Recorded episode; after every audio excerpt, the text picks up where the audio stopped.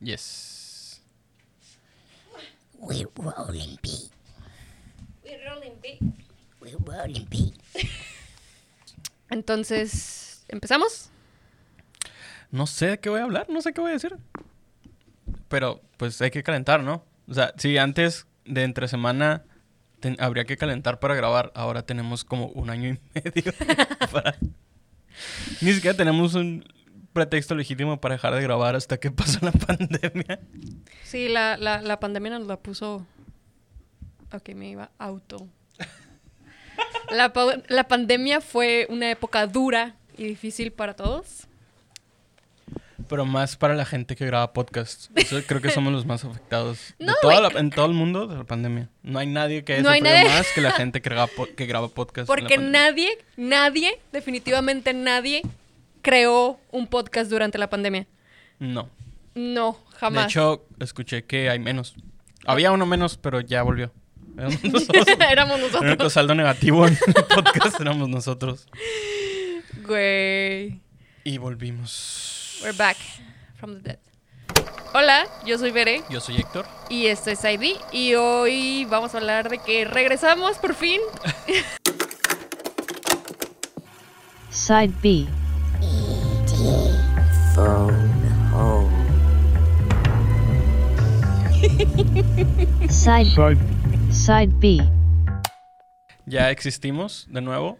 Eh, fue muy difícil estar en un vacío por tantos años. No sabemos qué ha pasado. Est- estuvimos en un hoyo negro. No sabemos qué ha pasado en el mundo. Entonces, ojalá alguien nos lo pueda decir de la manera más eh, Breve. breve y contacto posible. ¿Qué pasó durante todo este tiempo? ¿Qué ha pasado? ¿Qué ha No habido puedo, no puedo esperar a saber cuántas películas se han estrenado. Ok. Eh, pasó la pandemia y lo primero que murió fue nuestro podcast. Literalmente después de los Osc- Oscars, todo, todo murió, todo fue hacia abajo y ya. Intentamos grabar un podcast, pero fue como, güey, o sea, no se puede, no. Este podcast vivía sobre nuestra experiencia yendo al cine y ven- venir aquí a platicar, ¿no? Y pues murió porque murió el cine, porque, bueno, lo, han intentado tener vivo, creo que ha funcionado, pero bueno, no, es- este no es el tema. Era, era un ejercicio de diálogo después de salir del de la experiencia del cine completa y sin toda esa experiencia era muy difícil mantener el diálogo y sobre todo el hecho de que tener un digamos un calendario que te diga el tiempo el marco de tiempo en el que podrás ver una película en, en cierto lugar creo que como que daba orden a, a lo que estábamos viendo. Y sin ese calendario sin ese lugar específico a donde ir siento que perdimos un poco la dirección en ahora que vemos entonces sí vimos películas porque eso es indispensable para nuestra existencia Sí. pero eh, anduvimos por todo el tiempo, por todos los géneros, por todo el mundo, básicamente. Fue un, fue un año de experimentar también, ¿sabes? Ajá. Porque experimentamos con plataformas de... Porque obviamente por un largo tiempo estuvimos cada quien en su casa encerrados mm, y era como que, güey, o sea, para mí ver una película sola, ya ahorita ya lo disfruto, pero antes, durante nuestra primera, eh, ¿cómo decirlo? antes, antes de pandemia, prepandemia, para mí era muy difícil ver algo sola, ¿no? Entonces era este pedo de eh, dónde podemos verlo juntos, bajar eh, aplicaciones, bajar, eh, entrar a páginas. Ah, Era, era todo un show para poder lograrlo, ¿no? O sea, neta sí Un, tuvimos... un periodo de tiempo donde no podemos sincronizar Netflix ni siquiera. Ajá, sí. Era, un, era una falla eh, completa de días donde no mirábamos películas porque no podíamos sincronizar nada. Salió Disney Plus y creo que la única vez que hicimos eso vimos Piratas del Caribe porque Bere no nunca había visto Piratas del Caribe. ¿Le sorprende? No. Entonces, sí, o sea, sí fue un, un, un año de, de esa experiencia y luego para mí fue un año también de, de amar. O sea, yo siendo una persona tan miedosa no veía mucho el género de horror desde que me empecé a juntar más con Héctor. me corrompió completamente y fue un año de literal ver cualquier cosa de terror que me encontrara. Entonces ya vengo un poquito con más conocimiento sobre, sobre ese tema. Y pues como no se podrán dar cuenta, eh, estamos en otro lugar. Eh, También fue una cosa nueva que pasó. Tenemos ahora un espacio ya mm, dedicado específicamente para grabar. Es por eso que estamos también estrenando podcast en video. Ya existimos, ya tenemos un cuerpo, cuerpo. para acompañar, para acompañar el- lo que escuchen. Este, tenemos manos y piernas ahora, ya tenemos una cara que pueden relacionar con lo que estamos diciendo. Eh, estamos dando el salto a la multiplataforma, Sí. ya que tenemos el espacio, ya que tenemos el tiempo y ya que tenemos ganas de hacerlo otra vez, básicamente. Sí, y para esto hay que mencionar ah, y dar gracias también a Corporativo. Corporativo Studio, donde Corpo- estamos ahorita. Corporativo. Podcast Studio es el lugar en el que estamos ahorita. Se dedica específicamente a grabar, a producir podcast. Y pues gracias por el espacio. Gracias por el espacio. Eh, ¿Qué venimos a hacer, Berenice? ¿De qué venimos a hablar? ¿Qué estamos haciendo aquí? Eh, estamos aquí porque afuera está horrible. Vivimos en Mexicali y la neta, no salgan nunca hasta que llegue el, el otoño, por favor. ya en resumen, hoy vamos a hablar de Black, Widow, pero Diez minutos después. sí, pero también vamos a hablar de otra cosa que también vimos en Netflix que se estrenó hace una semana. Hace una semana, exactamente. Hace una semana que es eh, como género terror. Sí, de- es terror, exactamente. Se llama Fear Street, eh, volumen 1. Eh, ayer se acaba de estrenar el volumen 2. No estoy probablemente siguiendo el, el- ciclo. La próxima semana se, estrena el volumen 3, pero si no han visto la primera parte, no saben, no se, no se animan, pues vamos a hablar de ella también. Así es. Eh, Em, ya con esta enorme introducción, vamos a dar la otra introducción, que es Black Widow. Eh, obviamente no pudimos ir al cine, pero tratamos de replicar la experiencia lo mejor posible. Eh, usamos un proyector, usamos una bocina, estuvimos... eh, tiramos soda en el piso para que estuviera pegajoso cuando camináramos. sí, a huevo, a huevo. Puse un, puse un video de YouTube de gente tosiendo y lo escondí por ahí por la sala para que Un niño llorando. Sí.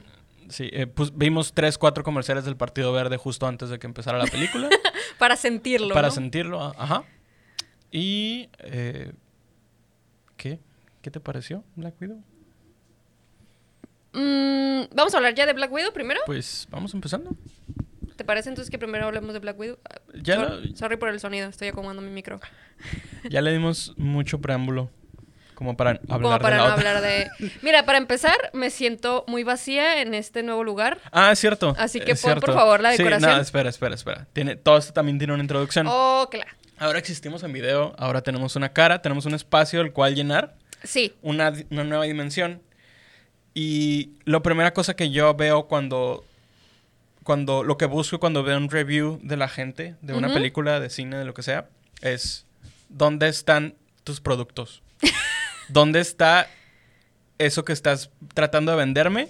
¿Por qué no, no creo que eres un nerd si no tienes un Funko en la mesa? A huevo. Si no tienes tu repisa llena de dinosaurios, si no tienes tu repisa llena de, no sé, juguetes que te hayan salido en el gancito, no eres un nerd de verdad. Entonces, adelantándonos a ese escrutinio de, de- de cosas, déjame primero... De- de- deben saber también que parte de nuestra pandemia fue mm, comprar cosas en Amazon. eh, déjame saco mi mochila edición especial de X-Men 92. Aquí, que no uso para nada más que para cargar eh, la decoración de hoy. Que no tiene nada que ver con Marvel, por cierto. Solo es la cabeza decapitada de Nacho Libre de este lado. Hoy venimos pobres de decoración. Sí, y el hombre verdad. malvavisco de... que es mi alcancía en la Eh, vida real. real, es, es su alcancía. Hoy venimos pobres de decoración, pero poco a poco vamos a ir llenando vamos- el espacio. Armando el set cuando estamos acostumbrados también a, a tener esto que tenemos atrás y enfrente. ¡Güey! Está bien chila esta mano. Camina. Sí. Entonces, ya que tenemos eh, cultura pop reconocible en la mesa, ya saben de qué se trata este podcast, ya saben que tenemos credibilidad de nerd. Este, Ahora sí, créannos. Traigo, traigo el outfit de camiseta, camisa arriba, lentes, eh, gorrito y tengo eh, Oye, yo, ¿y cosas yo por qué? las que pagué. No sé, tú. Tienes un juguete enfrente. Bueno. Yo soy la un- cara bonita aquí. Tienes un vaso de Harry Potter por ahí. Ok, bueno. Anyway. Anyways, vamos con Black Widow, baby. Ajá. ¿Qué tienes que decir? ¿Hay que setear esto? Mm, nos costó 329 pesos. La renta. 349, 329 Que pesos. si lo ves de esta manera, te salió más barato que ir al cine. Me salió más barato que ir al cine contigo. Me salido más barato ir al cine. No me gusta comer en el cine. No lo hago. Güey, No lo casi, casi no comemos en el cine. O sea, cuando íbamos, casi no, gusta comíamos. Era como que tengo una- agua. tengo una pelea. O sea, yo sé que la gente. Palomitas igual a cine, nachos igual a cine, etcétera, etcétera. Pero a veces me distrae escuchar a la gente masticar. Ajá. Ya. O cuando el niño avienta hielo, cuando se cae la soda, etcétera, etcétera. A mí me mama comer cosas del cine. Puedo ver una película sin comer nada porque así lo hacíamos. Nomás Sí. comprábamos como que agua o un té y para los dos y sale bye, ¿no? Pero... Pero sí, o sea, si ves tú, que tú, a ti te encanta comer en el cine, es el combo que te sale en 240 pesos más las dos entradas. Anyways, te sale el precio de más o menos cinco personas. Es el, el boleto de cinco personas. Entonces, pues, no se me hace la peor idea del mundo. Eh, es, es un poco extraño. Es la primera vez que... Porque hemos visto películas, Películas, nuevas, sí, pues. claro. Hemos, em, vimos eh, Godzilla vs. Kong, etcétera, ¿no? O sea, hemos, hemos estado al tanto de los estrenos que ha habido. Pero, no sé, esta es la primera vez que siento extraño ver una película de ese tamaño en la casa. Pues es que también la última película que vimos de Marvel fue eh, Spider-Man. Spider-Man. Eh, En fin, es un poco extraño ver un estreno de este tamaño en, el, en, el, en, en casa. Quizá porque tuvimos que pagar por él un precio de este tipo. Eh, sobre todo porque en realidad la diferencia entre el, el Premier Access que, que, que le llaman, que le nombran en, en Disney es de un mes y una semana. O sea, para el 25 de agosto va a estar disponible para todas las personas que tienen Disney. Entonces, no es mucho espacio, pero pues nos sirve para el propósito de hacer este podcast Ajá, y este sí. review. Entonces, fuimos y lo hicimos. Justo hoy mismo en la mañana, este, viene fresca en nuestra mente la película. Yes. Y esto es lo que pensamos. ok. Para empezar. No sé. eh, yo no conozco el, el cómic. Para empezar. Entonces, en cuestión de fidelidad a la historia del cómic, tú vas a ser el indicado para No, no, es, mencionarlo. no es mucha... Digo, este es un guion armado 100% para la película, pues. Realmente no hay un arco de historia en el que es- esté s- fielmente 100% representado. Simplemente... Más bien está, está hecho sobre la espalda de todo lo demás que ha hecho Marvel en cuanto a cine. Entonces, las referencias de personajes... Sí hay varios personajes que son 100% de los cómics y que es la primera vez que los vemos. Pero mucho del mundo alrededor es de las películas. Eh, la película me gustó, en, en palabras simples, ¿no? Si le profundizo un poquito más, me encantó cómo setearon eh, esta historia de, de Black Widow, de Natasha. Eh, creo que en las películas eh, de Marvel, no recuerdo bien en cuál, que fue la que me, me dijo como, güey, quiero una, una En película de... Age of Ultron. Es Sí, donde ¿no? tiene Que- el flashback de su vida por un segundo. Y, y, y, y fue como, quiero ver eso, ¿no? Entonces, no me decepcionó. No me decepcionó la historia de Natasha. Em, tal vez... Sigue hablando. eh, me- ahora tú me estás distrayendo. Em, tal vez algunos elementos fuera de la historia de Natasha, como el villano de esta vez y todo eso, sí lo sentí poquito flojo. Pero creo que también tiene que ver con el hecho de que estamos acostumbrados a, a una historia de Marvel, pues. A una historia de los Avengers, a una historia de Spider-Man. Y, y esta historia de Natasha no es un dios que viene de... Ay, espérenme. Le piqué, ya. Estoy monitoreando el audio desde aquí. Sí, o sea, no es un dios que viene del espacio, no es una guerra en la que el mundo del mundo depende. Simplemente son. Es algo a, menor escala. Creo que el set de, de esto. eh, de la historia, de, alrededor de la historia Natacha, no me encantó. Pero te digo, creo que puede ser por, por esa costumbre. Es este chip que ya te metió Marvel de las historias de los héroes de, de Marvel. Sí, siento que es- esto es... Está medio complicado decir me gustó o no me gustó. Porque tiene factores en contra y factores a favor muy unidos. Que es... Es una historia relativamente fresca, ¿no? O sea, es un... Es extraño ver a un personaje que llevas viendo por 10 películas y que de repente tenga todo el tiempo o la mayor atención en pantalla, lo cual pues se agradece, pero al mismo tiempo es como, bueno, pude haber esto, haber visto esto hace cuatro años cuando aún era relevante en la línea del tiempo, ¿no? Eso es lo que, lo que me, me saca un poco de onda. Sí, es que también como... ¿Hace cuánto ya no vi- vemos a ninguno, pues, a ninguno de los Avengers? Ponle tú Spider-Man, pero Spider-Man siempre ha sido, siento yo, un punto y aparte, pues, porque es Spider-Man. Entonces, tienes tanto tiempo sin ver a ningún Avenger, excepto, pues, no sé, en las series que ha salido en Disney, pero no en una película. Y de, de repente, pues, te llega esta película sobre un Avenger que, para empezar, nunca fue el, el Avenger relevante de la historia, ¿no? Em, sí, siento que igual sí te saca un poco de pedo, pero la historia de la vida de Natasha creo que la plantearon muy bien y creo que, o sea, la, la verdad me encantó. Hubo un punto en el que dije, sí voy a llorar, un poquito. Como todo, la presentación de la, de la Ujú. historia en sí, es que es todo el principio. Este, sí, estuvo como que fuertecito. Sí, Aparte el- el casting de, la, de las niñas Ujú. está súper chilo. Sí, Nata- la, justo venía, ahorita en el camino venía viendo. Ajá. La niña que hace a la joven Natasha es hija de Mila Jovovich. En cuanto la vi, Está igualita.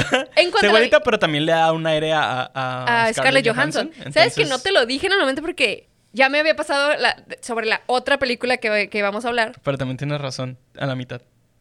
¿Por qué? Porque si era la hija de, de Uma Thurman, la primera. Ah, claro, sí. Bueno, Anyways, ajá. sí, continúa, perdón por eh, interrumpirte. lo, que, lo que te decía de los que está justo en el centro, porque hay, hay, hay puntos a favor muy buenos y puntos en contra muy malos, es justo eso lo que dices.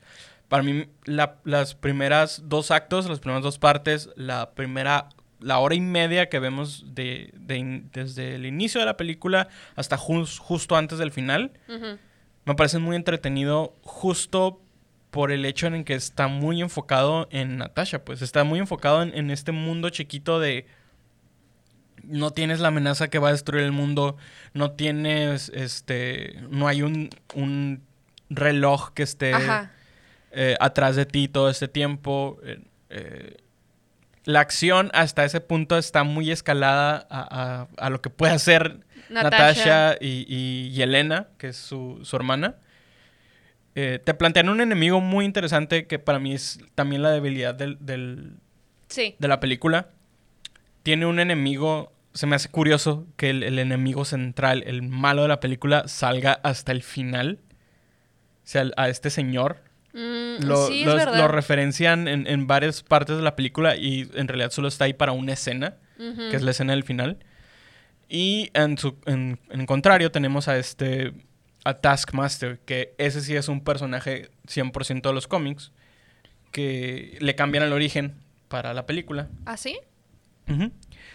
Y en, en- dentro del mundo de villanos de Marvel, es, un villano interesante porque lo mencionan en la película, pero no profundizan. Y siento que le queda poquito a deber al personaje. Y es como si agarraras, no sé, un villano cool, misterio, y hubiera salido tres, tres minutos en, en la- en esa película de Spider-Man que vimos, la última, ¿no? Sí. Es, es como, es un personaje cool como para el tiempo que le diste.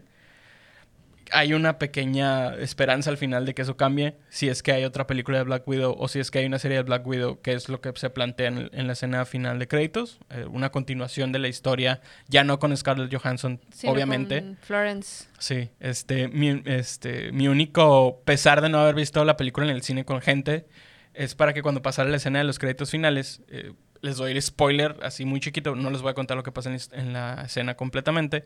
Pero sale la tumba de Natasha. O sea, Ah, la tumba sí. de Natasha en la tierra.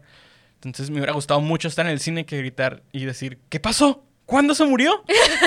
Sí, no, la, Sí. la, la señora que es como no, no sabe ni qué pedo. ¿Se murió?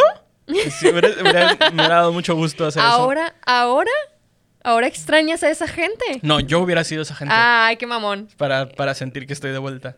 Entonces, si la volvemos a ver, voy a ser yo el que lo diga cuando haya más gente. En fin. Eh, quita- Volviendo al tema y, y- y saliendo del chiste este. eh, Taskmaster es un villano que es un espejo de la persona con la que está peleando. Lo, lo, lo, lo dicen un poco en la película, que es como se aprende tus movimientos. Ah, ok, Entonces, sí, sí, sí. la segunda vez que peleas con él, Ya no, sabes, puedes, no puedes pelear igual porque ya sabe lo que haces. Entonces, hay varios encuentros en la película y ese aspecto nunca, Sí, ¿verdad? nunca se menciona, o sea, nunca sale. Yo también siempre, siempre esperaba como que se dieran un... unos putazotes. Porque es como, güey, pues si ya peleó con Natasha, es como que, güey, o sea, se va a poner bueno esto, ¿no? Pero nunca, nunca realmente sucede. Sí, sirve, sirve más como, lo, lo mencionas más como una referencia que como una información que tengas que saber sobre el personaje. Y al final creo que le queda fallando. Eh, Sí, no. Nunca hay una amenaza. O sea, hay dos, dos factores en este, en este caso. Uno, nunca hay amenaza real porque el personaje villano que está persiguiendo a Natasha y a Yelena nunca se establece como un villano que, al que le tengas que tener miedo. O sea, en realidad nunca los atrapa, nunca da indicio de que los va a vencer. Siempre queda igual o peor que, que Natasha. Entonces, al momento en el que llega la confrontación final, ni siquiera lo ves. Ajá. Hay, hay, hay una escena de pelea donde empieza la escena de pelea y cortamos a otra cosa y cuando volvemos ya se acabó la pelea. Esa es otra cosa que noté. Cortan mucho las escenas de acción, las escenas de pelea. Eh, Fíjate que yo no lo... este- no- la no- escena final de Red Guardian contra Taskmaster. Ah, cuando sí, están yo, yo quería ver eso. Es- es- hay un setup de que, de que eh, Red Guardian peleó con el Capitán América. Entonces, yo estaba esperando como que, ah, este güey, Taskmaster, trae un escudo, Ajá. pelea como el Capitán América. Entonces, lo que va a pasar es que Taskmaster va a saber cómo vencerlo porque este güey peleó contra el Capitán América. Oye, ¿eso es real? decir- Porque, en la- bueno, se plantea en la película Se que ese güey es, es mentiroso, pues, ¿no? Ajá. O iba a salir la tercera. Lo mencionan dos veces. Ajá. O sea, mencionan dos veces al Capitán América, este güey, que peleó con él, peleó con él. Que la tercera fuera que alguien más lo, lo, le- lo desmintiera, ¿no? Como así no pelea el Capitán América. Pero nunca lo hacen. O sea, hay, un, hay setups de cosas que nunca pasan y que ya no pueden volver a pasar porque Natasha ya no está. Sí. Está- es un poco extraño. Se nota que en la línea del tiempo batallaron mucho para acomodarla dentro de las otras películas. Sí, ¿sabes qué también noté en esa parte?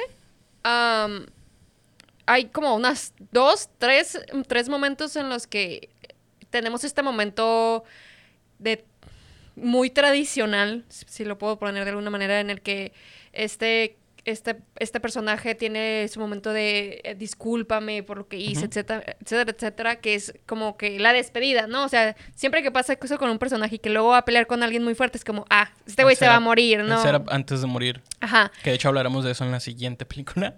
Ajá. Entonces, es como, ah, pues quiero ver entonces la pelea con, con esta persona que supuestamente es súper fuerte y, y la fregada. Y cortan completamente la, la Sí. pelea. Es como, ah, entonces no, no importaba, nunca importó. que- Sí, o sea, podías no tener la pelea. Ajá. Podrías no prometerlo y así no jugar con la expectativa que teníamos de que, bueno, vamos a tener al menos un enfrentamiento final que nunca sucede. O que sucede pero está fuera de cámara. O sea, realmente la pelea pasa mientras estamos viendo un diálogo en otra, en otra, En otra habitación. en otra habitación. Entonces es un Mm. poco Extraño. extraño. Está- están extraños porque es como que me planteaste un setting, pero no lo ejecutaste de ninguna manera. Ajá. Que de hecho a eso viene también lo- el- la otra debilidad que, de la que te hablaba. Ujú. El tercer acto parece que está insertado de otra película. o sea, parece que todo iba bien. O sea, todo era un, un, un, un espacio pequeño. Una, era un- una historia de, una familia Ajá. disfuncional. Hay momentos muy graciosos de, de familia disfuncional. Hay momentos muy difíciles donde se reclaman y hay discusiones que es como, bueno, esta película tiene algo que decir, pues tiene corazón, Ajá. está creíble, que es una cosa que nun- en realidad nunca pasa con Marvel, ¿sabes? Sí, Como ah, los es que momentos, tiene- los tiene- momentos tristes son muy fabricados y en esta película salen naturalmente, pues. Sí, Entonces tiene corazón, pero al final le gana el, el molde Marvel, el template Marvel de primer acto, segundo acto, el tercer acto. Tiene que haber una nave flotando en el espacio que en algún punto va a caer. Y sí, tiene eso- que haber una, una- un riesgo fatal es- nivel Hay una sociedad secreta que controla algo. Es- hay una nave gigante donde está algo. Y hay un villano que es un. que tiene lavado el cerebro. Que, que- Y una tecnología que es la mejor de todas las tecnologías para esa cosa. Y esos son los cuatro elementos que toda la película de Marvel tiene en, en algún grado. Eh, pues si, si quieren hacer un ejercicio, pueden volver a ver la trama de todas las películas de Marvel y van a encontrar al menos dos de esas cosas en todas. Este, si no quieren, no lo hagan, pero yo se lo estoy diciendo, créanme. Hay, hay cosas aquí para que nos crean. Este, mi Nacho Libre muerto confirma. En fin, creo que le gana ese, ese mal ejecutado tercer acto. Es más pesado que el muy buen primero y segundo. Para mí, como para decirte me gustó o es una buena película. O la volvería a ver, siquiera. Eh, lo bueno, ¿qué te pareció? ¿Qué fue lo mejor de la película para ti? Ah, lo que te dije, o sea, todo, todo el, el set del principio donde vemos la niñez de, de Natasha, o sea, de dónde viene, eh, la niñez de, de su hermana, la relación que tiene con su familia, cómo, cómo sucede que se vuelve Black Widow, pues entonces, eso me encantó. Y, y es que es eso, o sea, yo sentía que esta es como, era como que, wow, esta película es distinta, o sea, no es una película de superhéroes, es una película de la vida de una persona, ¿no? Cómo cambia drásticamente. Y sí, después de... Cuando ya se viene todo lo demás, como... Tiene, tiene sus, sus momentos, pistas, etcétera, ¿no? O sea, tiene secuencias de persecución con acción, tiene este el, la firma de Marvel que es cortar un momento emocional con un chiste o cortar un momento tenso con un chiste. Siento que en este caso no iba a veces. Mm, es Do- que- hay que- dos o tres veces donde me hubiera gustado que la escena terminara un segundo antes para no ver el chiste y hubiera sentido que fluía mejor con cómo el, el tono que tenía la película sobre todo. Sí, ¿sabes que También noté que siento que, bueno, por ejemplo, es eso de, de cortar con el chiste y ese rollo, eh, esa tarea se la dieron a Florence. A, Ujú, a ¿cómo, se llama. ¿Cómo se llamaba la- el personaje? Yelena. Yelena. Yelena, nunca, creo que nunca menciona su apellido, pero en el cómic es Yelena Velanova. no la hagas, no cantes. Ah, carajo. bueno, este, e- eso es, es por parte de Yelena, ¿no? Pero, más allá de eso, siento que no plantearon el, las motivaciones de este personaje, de Yelena. Sí, está. Cuando la ves por primera vez en forma adulta, ya es parte de la trama. Ya está moviéndose con la trama, pues.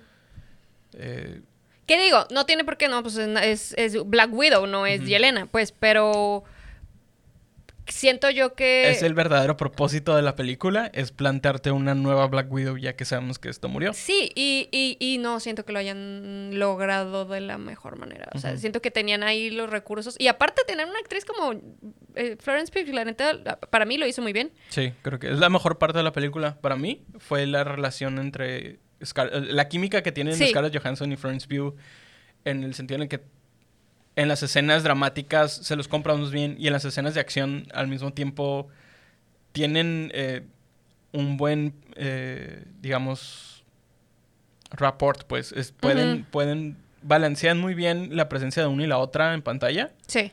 Entonces, para mí eso fue la mejor parte. Igual, incluso las escenas de la familia, o sea, el cast Que, central de la película es muy bueno. David Sí. Harbour eh, y Rachel Weisz, que son la mamá y el, pap- y el papá, en este caso. También, eh, Un poco más David Harbour, porque siento que el personaje de, de la mamá está muy insertado a la mitad. Está O sea, súper. está muy... Ya en el tercer acto, Ujú. o sea. ya en el no. tercer acto ah, se- nos encontramos a mamá y ella es la respuesta de todo. Sin motivo aparente. O sea, hay, hay un poco de paralelos, siento yo, en, en- en lo que te decía con el, este molde que tiene Marvel siempre. Hay un poco de paralelos con Winter Soldier, Ah, ok, sí. que saliendo de este Civil War, o entrando a Civil War, eh, que es justo la película que está en, en cuando acomodas la línea del tiempo de, de Marvel. Esta película está justo después de Civil War. Entonces está muy cerca de, de Winter Soldier para tener tantos elementos parecidos. No hemos hablado del villano principal. El villano principal de esta película es el, el responsable de crear a Black Widow y a los subsecuentes Black Widows, ¿no? Desde, desde antes que ella y después de ella hay cientos de chicas que han sido secuestradas o compradas. No, ¿Eso no es un spoiler? Mm, No, porque es el intro de la película. Pero. Pero para quien ya vio la película. Es el intro de la película. Son los primeros 10 minutos de la película. Pero para quien ya vio la película. En fin. ¿Consideramos esto un spoiler? Bere considera esto un spoiler. Yo no considero esto un spoiler porque también es parte de la- del tease que se da en... Ah, viene en el tráiler. Porque yo nunca vi el tráiler. No, viene el- del tease que se da. O sea, la historia que dices que te interesó cuando viste la otra película es justo esto. Es... Te, te entrenaron y te separaron de tu familia para esto. En Civil War o en... Sí, Age pero no, ven- no venía en la... in- Bueno, fin, ya, en fin. Tengo un motivo para mencionar esto y es que eh, hay un- una razón del mundo real por la cual este vato es el villano y por la cual se siente tan forzado. Para mí el pedo es ese. Está muy forzado el señor malvado que tiene un anillo y Pégate el micrófono, güey. el señor malvado que, que controla el mundo y que tiene un ejército de mujeres, es- específicamente de mujeres, eh, es un reflejo de dos personas. Si te analizas al actor, se parece mucho a Harvey Weinstein. Que What? Es, que es este productor de cine que metió en escándalos actualmente en la cárcel por por este pedos muy oscuros. Y en cuanto a actuación, en cuanto a el rol que representa, se parece a un tal Pearl Muter, que es un ex ejecutivo de Marvel, Que es la persona responsable de que no hubiera una película de Black Widow hasta este punto cuando él ya no está trabajando. Eso, eso para que veas, sí sabía, pero no, nunca lo vi en este Ah, güey. pues digamos que él En es... el per- personaje, pues, en el Ajá, personaje. él es el personaje, está basado, no basado 100%, pero es, es un guiño a este personaje de la vida real, un ejecutivo de Marvel, que se oponía a, a resaltar a los personajes femeninos porque decía que las, o sea, Marvel no vende para, no vende juguetes para niñas, no vende productos para niñas, vende cómics y vende juguetes y esos son cosas de niños. Entonces, este sujeto, mientras estaba a la cabeza de, de Marvel completamente, no solo Marvel películas, sino Marvel cómics, Mar- Marvel todo lo demás, tenía esa directiva de resaltar más a los personajes hombres que a los personajes mujeres. En este caso, pues, Black Widow sobre todo, ¿no? Solamente quiero hacer un comentario en esa, en, en esa área, lo que te dije cuando empezamos a ver la película.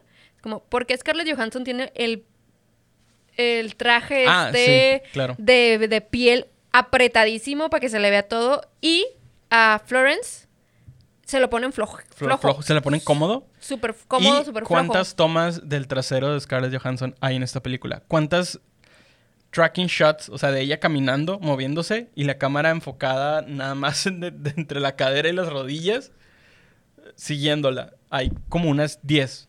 O sea, ¿qué, qué tengo que entender con esto? ¿Sabes? No También. sé, porque Scarlett Johansson es productora ejecutiva de esta película. Ella tiene decisión creativa sobre la historia y sobre lo que y sobre cómo se presenta. Entonces, sobre todo porque ella se quejó en, en algún momento. Recuerdo que ella decía como que la visión masculina está muy, está muy presente en Marvel, pues. Cómo presentan a, a los personajes femeninos es muy visto desde el lado masculino, pues. Sobre todo la- la- el viaje de- de Black Widow a través de las películas es muy similar. En la primera película que aparece es Iron Man 2 y es la secretaria sexy de, Ajá, sí.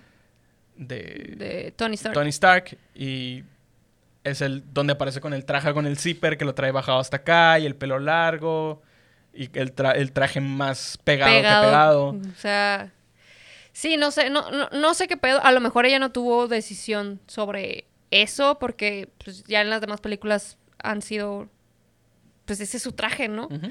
Pero sí lo noté y fue como que, mm, no, no me, No sé, la directora es mujer. ¿qué pedo? ¿Qué Who pedo ahí?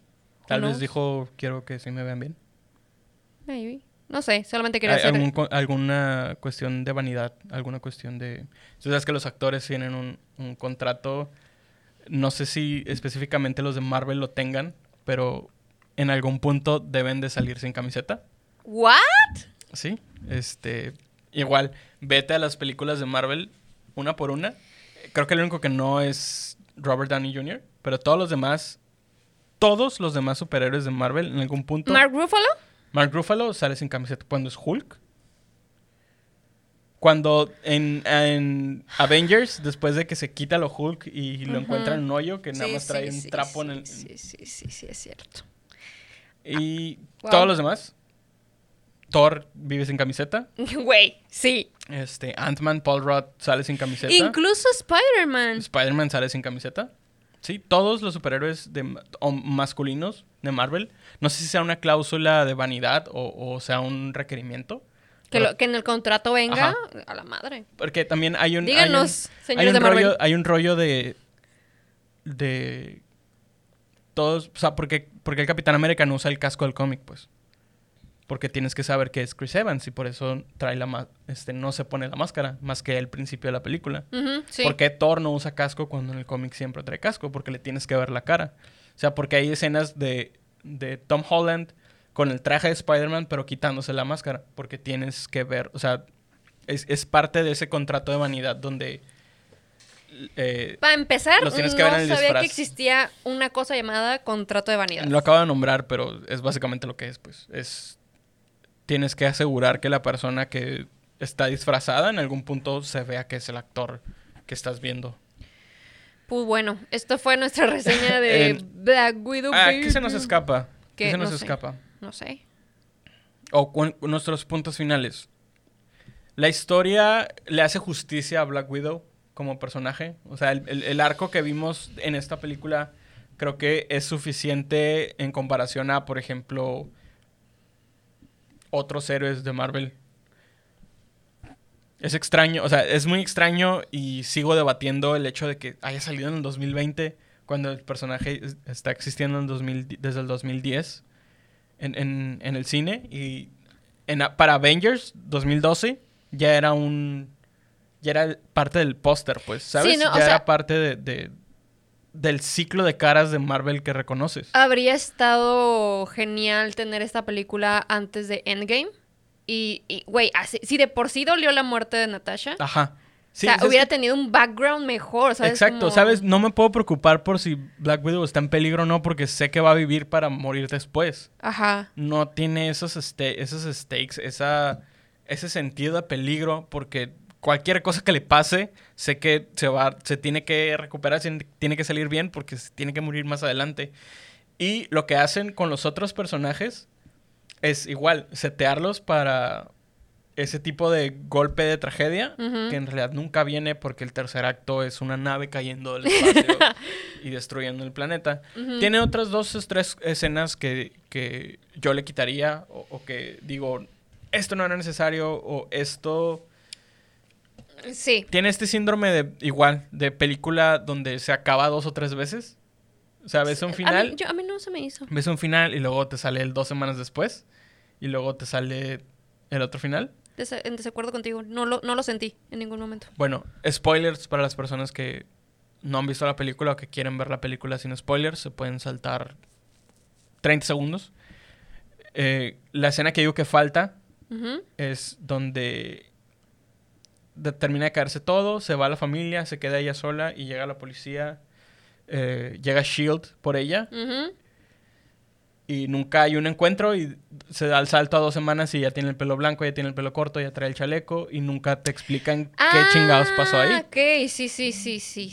Y es muy sí. extraño que el kick de la película sea ella escapando y escondiéndose de, de Shield para que, que al final la atrapen y no sepas qué pasó y no sepas la, la eh, qué pasó en esas dos semanas. pues. Es, es que tiene cosas muy anticlimáticas, ¿no? O sea, Sí. tiene varios momentos anticlimáticos que, que sí le dan en la torre. Pero bueno, en, en- yo creo que en resumen, eh, podría decir que me gustó. Si le hizo justicia a lo que yo esperaba o siento yo que el personaje merece, creo que eh, al principio de la película sí.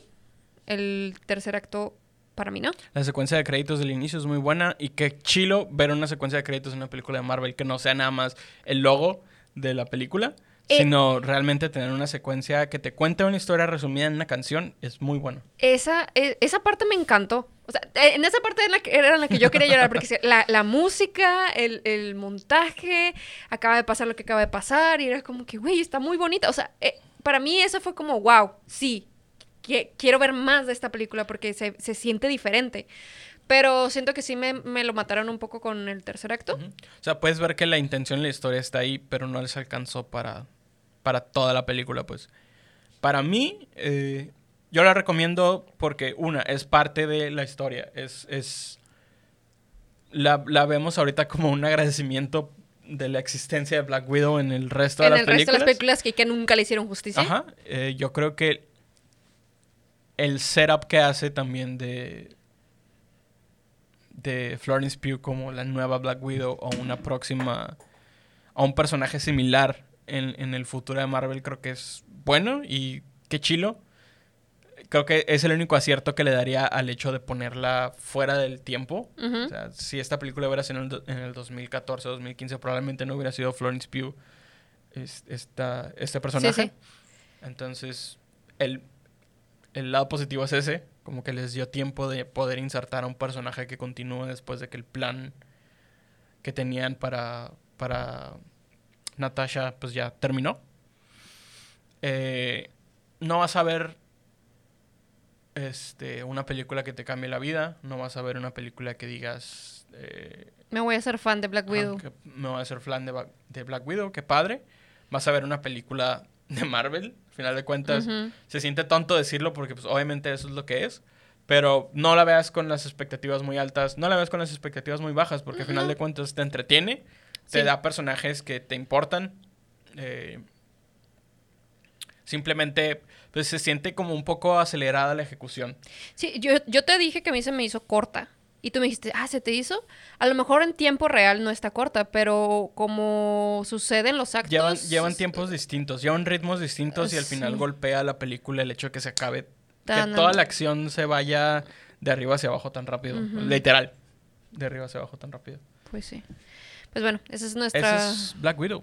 esa es nuestra opinión y resumen de Black Widow, baby. Se pueden esperar hasta el 25 de agosto para La- verla. sí, no No paguen. se arriesguen a enfermarse de COVID en el cine por ir a verla. No paguen los 330 pesos. O páguenlos si quieren y si va a valer la pena para ustedes. Si les gusta mucho, si tienen eh, planes de invitar más gente, etcétera. Ahí sí, la consideraría. Nosotros lo hicimos por cuestión de Pidan tener algo que hablar. Las palomitas y los nachos por Uber Eats por Ajá. Divi y sale bye. Sí, este. Ya nada más para cerrar, el Premier Access eh, nuestro, es nuestro primer ejercicio porque ya pasó Mulan y pasó eh, Soul, creo, con este mismo sistema de la puedes ver antes. Eh, o Cruella, fue Cruella, no fue Soul, fue Cruella.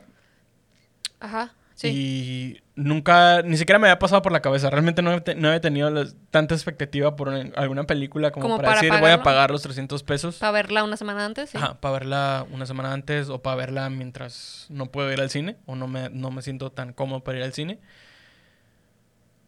Mm, ¿Vale la pena el Premier Access? O sea, ind- independientemente de esta película, ¿pagarías tú el Premier Access para otra película? No. Para O sea, ninguna. Eh, pues es como, güey, pues me puede esperar una semana, ¿sabes? Eh, en esta película no me esperé por el propósito del podcast, pero la verdad es que mm, puedo fácilmente esperarme una semana. O sea, si de todas maneras no la voy a ver en el cine, ¿sabes? Me puedo esperar una semana para verla. Y ya. Un mes. Bueno, un mes, un mes y medio. Dependiendo, a lo mejor si me gusta mucho la película, pues. Ajá. O sea, ¿qué, ¿por qué película pagarías Premier Access? No sé. No sé, no sé. O sea, ne- tiene que ser algo que neta sí me llame mucho. O, con, o, te- o te conviene más, por, el- por ejemplo, el modelo de HBO Max, que es eh, dos semanas de diferencia en el cine. No tienes que pagar nada, más que obviamente el HBO Max, pero dos semanas de diferencia vas a poder ver la película que se acaba de estrenar. Pues no sé, tenemos varias opciones. Luego les vamos diciendo cuál nos, nos funciona, ¿Cuál cuál nos compra más. Ahora vamos con la siguiente película. Que era con la que yo quería empezar, pero pues Héctor se me adelantó. Eh, Pues ya estaba ahí. Está más reciente, aparte. ah, ¿Cómo se llama? Ah, The Street. Fear Street 1994. La calle del miedo 1994. la encuentras en Netflix. Es, Es, una, exclusiva de Netflix. es una película de terror. Es una película que yo compararía eh, con eh, historias de miedo para contar en la oscuridad. Completamente la compararía. Pero Una película de la que ya hablamos en este podcast. Sí, hay un capítulo de ello. Em, pero si me dejas elegir una, creo que elegiría esta. Eh, pues empieza, muchacho. Es una película parte de una un esquema de release diferente también. O sea, por un lado tenemos el Premier Access, que es lo quieres ver antes. Ahora es, esta es una historia en tres películas eh, que se estrena en tres semanas distintas. Ajá. O sea, una sema un viernes puedes ver la parte 1, el próximo viernes la parte 2 y el último viernes la parte 3. Probablemente el próximo podcast hablemos sobre Ajá. la segunda parte de esta La película. segunda parte o quizá incluso ya la tercera y, y podamos cerrar el, el, tema. el tema por completo. Ajá. Este está basado en, en libros cortos o, no- o novelas cortas de Er, Er Alstein, es el, es- el escritor de Escalofríos. Se nota mucho la influencia. Sí, machín. se- eh, tiene, no, no tiene homenajes directos o tiene homenajes directos que no son tan obvios a Escalofríos, pero el feeling de estoy viendo el programa, estoy leyendo un libro de Escalofríos está ahí 100%. Sí. Está un poco más subida de tono eh, que un capítulo, Capítulo de de Escalofríos, Escalofríos. completamente. Porque esa era la intención de, de R.L. Stein cuando salieron estos libros. Era quiero... O sea, no quiero asustar a un niño de primaria, quiero asustar a un chavo de prepa. Eh, y creo que está muy bien. Eh, la película se mueve, más bien la serie, este, se mueve en tres tiempos distintos. La primera parte es 1994. Ujú. La segunda parte es 1987 y la tercera parte es 1666. Ok. Eh, ya viendo la historia de la película tiene un porqué. Sí. Y pues, ¿qué te pareció? Me gustó, me gustó, podría decir que me gustó mucho. Eh, tiene algunas cosas que, que no me encantaron también. Em, no sé, déjame pensar exactamente qué cosas, porque la vimos hace una semana. ¿Hace una semana? Hace una semana. Eh, La verdad, sí, ya la tengo un poquito borrosa. Soy, se me olvidan mucho las cosas, pero a ver, empieza tú, ¿qué, qué te pareció a ti? Eh, a mí me pareció una película buena. Me pareció una película... Me pareció... Me pareció una película... Bueno, para empezar, eh, podríamos dar. Ay, güey. Podríamos dar un. un ah, ¿Una sinopsis? Una sinopsis de la película, sí. Ok. Eh, hay, existen dos pueblos pequeños en alguna parte de Estados Unidos, no recuerdo exactamente. Uno que está plagado con mala suerte y actos violentos continuamente, y uno donde no ha pasado absolutamente nada malo en años. Son pueblos vecinos y hay una rivalidad muy grande al respecto, pues por esto. Entonces, los del pueblo bueno, digamos que le tienen rencor al pueblo malo por... Más bien tienen como este sentimiento de, de superioridad. De todos los que viven allá pues, causan problemas. Entonces, y el pueblo malo tiene este rencor de todos los que viven allá. Este, Se creen mejores. se creen mejores Sí. porque les va mejor. Y pues resulta que hay una, un backstory, como una leyenda urbana o un, o un mito del lugar donde una bruja maldijo a, a, a toda el, el- digamos, a toda la residencia futura de ese lugar por haberla quemado en, en- Pues la que por haberla ejecutado. Ajá. digamos, ajá. Entonces, todo mundo en este pueblo eh, tiene presente, o la mayoría del pueblo tiene presente que existe la historia de la maldición de la bruja. Incluso es como que la mascota, ¿no? De, Ajá, de sí, la prepa. la de mascota de la prepa es la bruja. eh, es, digamos que como el chupacabras de ese lugar. sí, la llorona. La Llorona. Eh, y eh, a raíz de esto hay un evento hay eventos cíclicos de violencia, entre ellos Tipo que- It. tipo It, eh, los cuales van a estar representados en, las- en nuestras películas. Y el primero, el, el que vemos en esta película es un asesino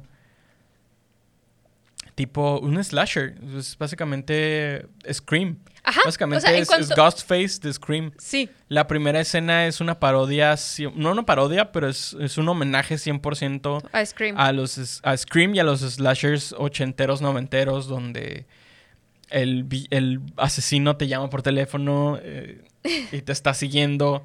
La estética es 100%, es neón, eh, con cosas que brillan en la oscuridad, es muy noventera. Eh, tiene a Maya Hawk, que al principio yo no reconocí. Tuvimos una discusión, tuvimos al, una respecto, discusión al porque yo respecto. le dije, es la morra de, de Stranger Things. Otro homenaje de Scream es que tienen a la actriz más famosa en la primera escena y luego después ya no sale. Ah, sí, claro. En, en Scream es Drew Barrymore, Ajá. que sale en la primera escena y, y ya no. En este ya no caso les es- alcanza para seguirle pagando. en este caso es, es Maya Hawk. Eh, y bueno, se es- atrapan a este asesino y este resulta que lo vuelven a ver días después. Y eso ya involucra a nuestros personajes principales, que son unos hermanos y la novia de esta chica que vive en el pueblo, que ahora vive en el pueblo bueno. En el pueblo, bueno, sí. Es como son adolescentes luchando contra el mal, básicamente. Son. Tiene un poco. ¿Sabes qué otra película me recuerda? ¿Te acuerdas cuando vimos Freddy contra Jason? Ajá, sí. Tiene un poco de esto de los, los adolescentes que se juntan en una van, que en este caso no es una ambulancia, para vencer a- y hacen un, todo un plan basado nada más en lo que se imaginan que puede Que pasar. puede con- funcionar Ajá. para matarlos. Sí.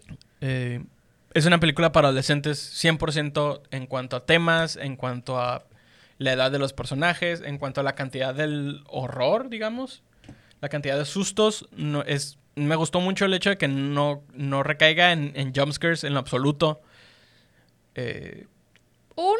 uno o dos, pero o sea, no recae, pues no es el conjuro. Ajá, sí, no. Es, es muy eh, honesta, digamos, en cuanto a lo que es. Es una película de terror para Para adolescentes. Para adolescentes. No la tienes que pensar mucho. Este. No sé. Está llena de como de easter eggs, de, de personajes que tú ubicas en otro lugar. Eh, da para mucha. Da, para historias porque hay, digamos que asesinos en cada década. Ajá. Entonces te van contando como que el asesino de los 70s fue este personaje, el asesino de los 80s fue este personaje, ¿no? Que en el clímax de la película vemos que varios de ellos se unen para, hacer lo que para tenían que hacer. atrapar a nuestros, A nuestros a héroes, nuestros ¿no? héroes. Sí, yo, yo por eso la comparé con, con historias de miedo para contar en la oscuridad, porque es, es lo mismo, ¿no? Son estos adolescentes enfrentando esta cosa que es paranormal, eh, los adultos no les creen, eh, van por el pueblo tratando Pues de es- matarlos, es ¿no? It con... Porque también se implican que hay una...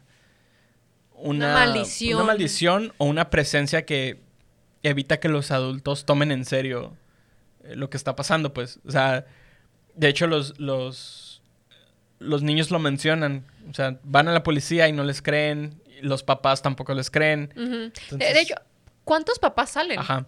Tiene, tiene este, este efecto de que le comentaba a Bere que me recuerda mucho a la película de Monster House. Ah, sí, eh, si alguien Monster ha House, visto Monster House, es una película de animación de Sony Pictures.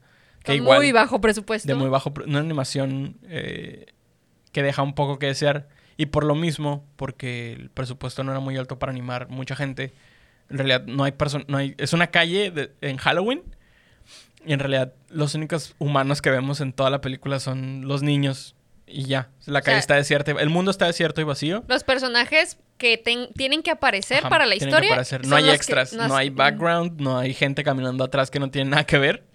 Se me hace muy chistoso y siento que le queda, le añade la estética de, de que estás leyendo, estás viendo una película que es un libro de terror, pues. Sí.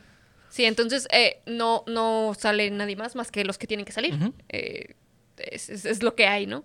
Eh, y tiene esta, esta cosa, ¿no? Pues es- entonces vas sabiendo como que, ah, claro, este es el momento en el que va a pasar esto, este es el momento en el que va a pasar el otro. ¿Por qué? Porque tiene, tiene mucho eh, de muchas películas. Entonces es como... Sí, sigue la estructura del slasher, sigue la estructura de la película de terror, pero también juega con ello este, varias veces. Es, es, perdón. Siento que a veces te lleva de la mano como para decirte, esto va a pasar Ajá. y ahora vas a esperar que esto pase, pero en realidad no. Entonces, no puedes descartarla 100% como que, ah, es un... Es una parodia, Ujú. pero tampoco puedes tomarla como una cosa nueva porque es muy honesta en el hecho en el que está, está agarrando de Friday the 13, está agarrando de Scream, está agarrando de Ajá. este La bruja de Blair incluso, ¿no? El Sí. mito. Entonces, sí, te, llega momentos en los que te sorprende. Te sorprende porque es eso. o sea, es- estoy viendo una película para adolescentes, de miedo para adolescentes, entonces esto es lo que tengo que esperar. Y de repente es como, escala. No, no tiene miedo de ponerse violenta, que es lo- otra, otra cosa que le agradezco a una película de terror para adolescentes.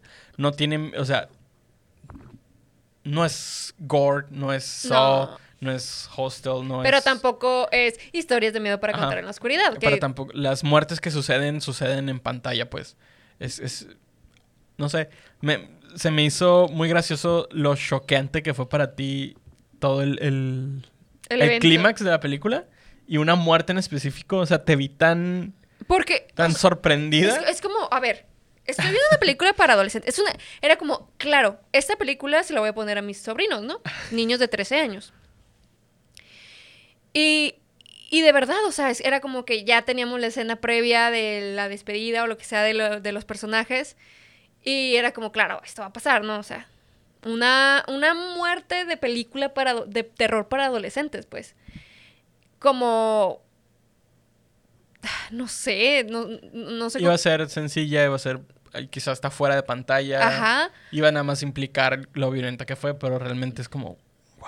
Ajá, pero es como, ¡fum! Sale y digo, Va del, va del 50 al 120 y luego... Y luego otra vez. y luego otra vez baja. como, vamos a poner esta escena, esta muerte violenta Increíblemente Aquí. violenta y choqueante aparte.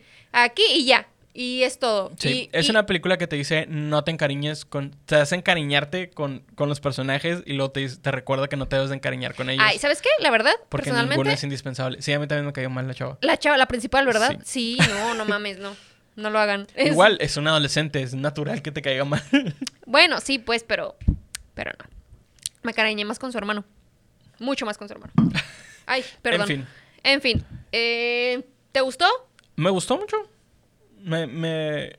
Igual, o sea, es una película de Netflix, la traté como tal y me sorprendió bastante en, en ese aspecto. O sea, no estaba esperando Midsommar, no estaba esperando Hereditary, Oh, ajá, que sí, también no. vimos, creo que un- día después, algo así otra vez. No estaba esperando ese nivel de, de, De miedo, de, de miedo y también de... de producción, Ajá. de pensar, de la historia pensada. Obviamente no. Está, si lo ves como un escalofríos para adolescentes, es, Es muy buena. es muy buena. Vale, este, vale la pena también el, el ejercicio de, de verla si no has visto películas de terror, si no te gustan las películas de terror. Esta es una mejor forma de iniciarte. Sí, Si vas en serio, si vas en serio a decir, ahora voy a ver películas de terror, como eh. te pasó a ti, creo que es un buen inicio. Sí, porque ah, cabe mencionar que mi película de inicio que me puso Héctor fue la... La, La Bruja de Blair. Ajá, la bruja de Blair. Nada, nada, nada. Pero bueno, nosotros le pusimos a mi sobrino eh, historias de miedo para contra la oscuridad. Es por eso que he estado como mencionándolo mucho. Porque nosotros, incluso lo dijimos en nuestra reseña, como es una buena película para, de miedo para empezar, ¿no? Pero ahora que existe esta, es como no, es, es esta. Porque eh, Historias de Miedo termina en... Como un- que plantea el golpe y luego te lo... Y le da te miedo. Le da... Ok, ah, igual, igual y ya no. Y esta película, incluso el final... No tiene miedo de golpear a un niño.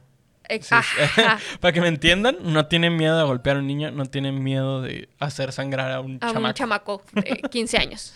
Eso, eso se le agradece, se les agradece a los de Netflix y mejor aún que son tres películas, entonces ya la verdad quiero ver la, la- la que sigue.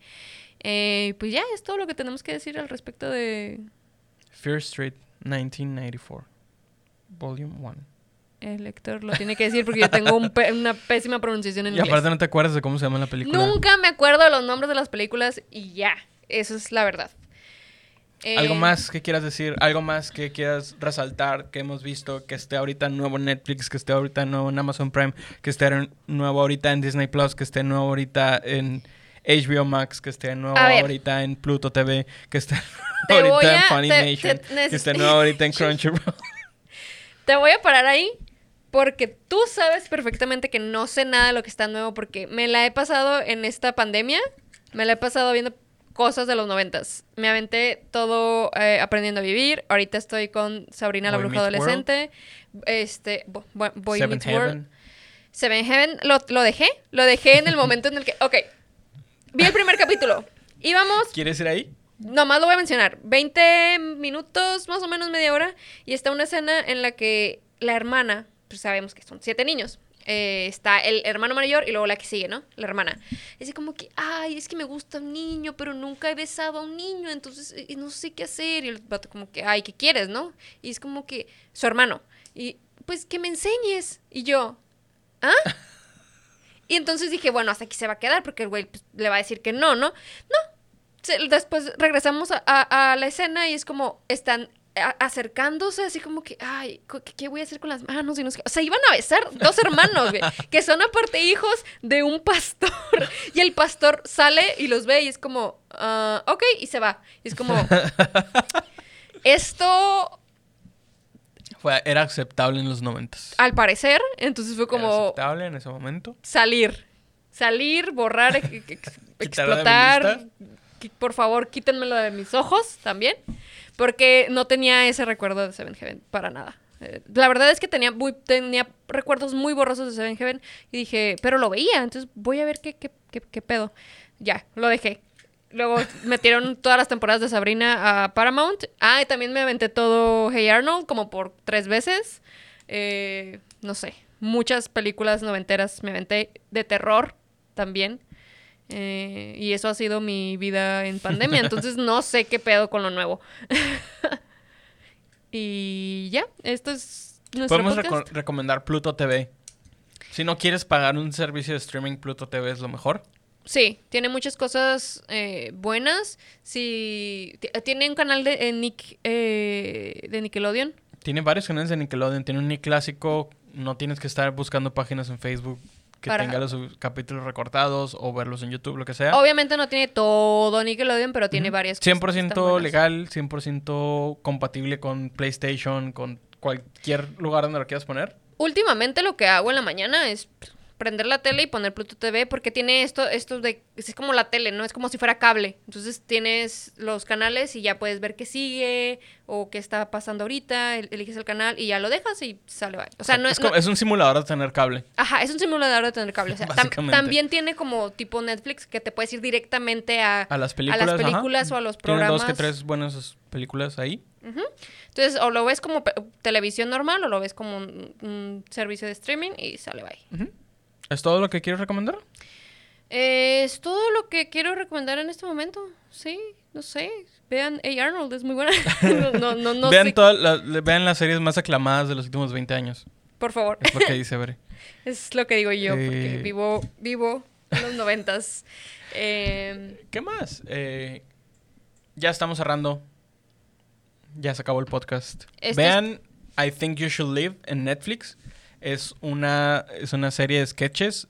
Son seis capítulos, tiene dos temporadas. Acaba de salir la nueva temporada esta semana. I Think You Should Live.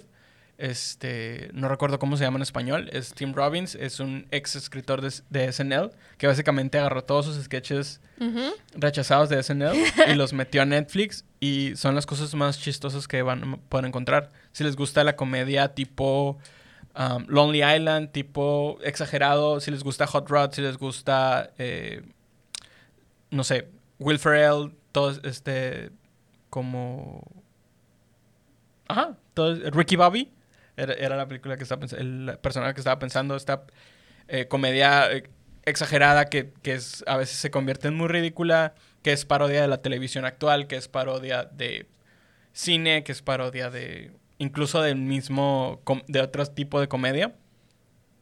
Es muy- son muy cortos los capítulos, 20 minutos los puedes ver en una sentada, es muy chistoso. Acaba de salir la segunda temporada, eh, se lo recomiendo. Y recomendación de los dos, Call Me If You Get Lost de Tyler, the Creator, el Ay, disco lo nuevo. que iba a decir, grosero.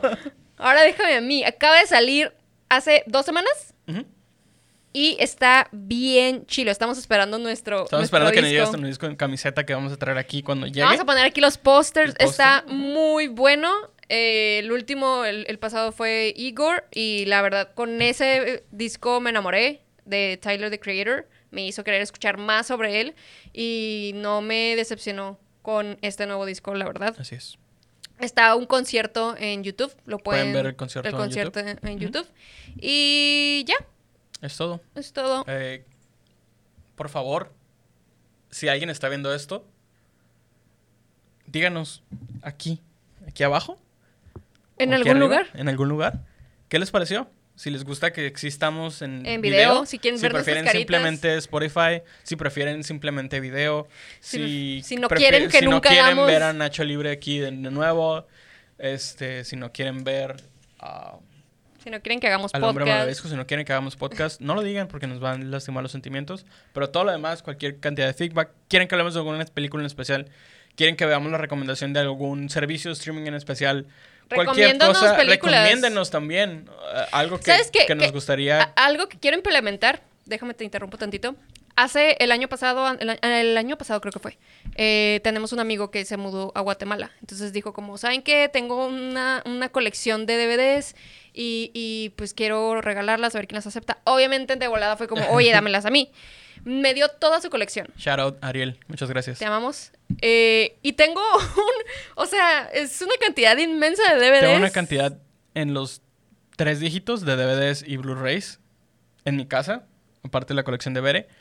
Probablemente hagamos el ejercicio de hacer una tómbola, un una algo. tómbola o algo al azar para seleccionar un DVD y puede ser una película que hayamos visto, una película que nunca hayamos visto, puede ser un clásico del cine, puede ser una película agarrada del bin de 20 pesos de Walmart.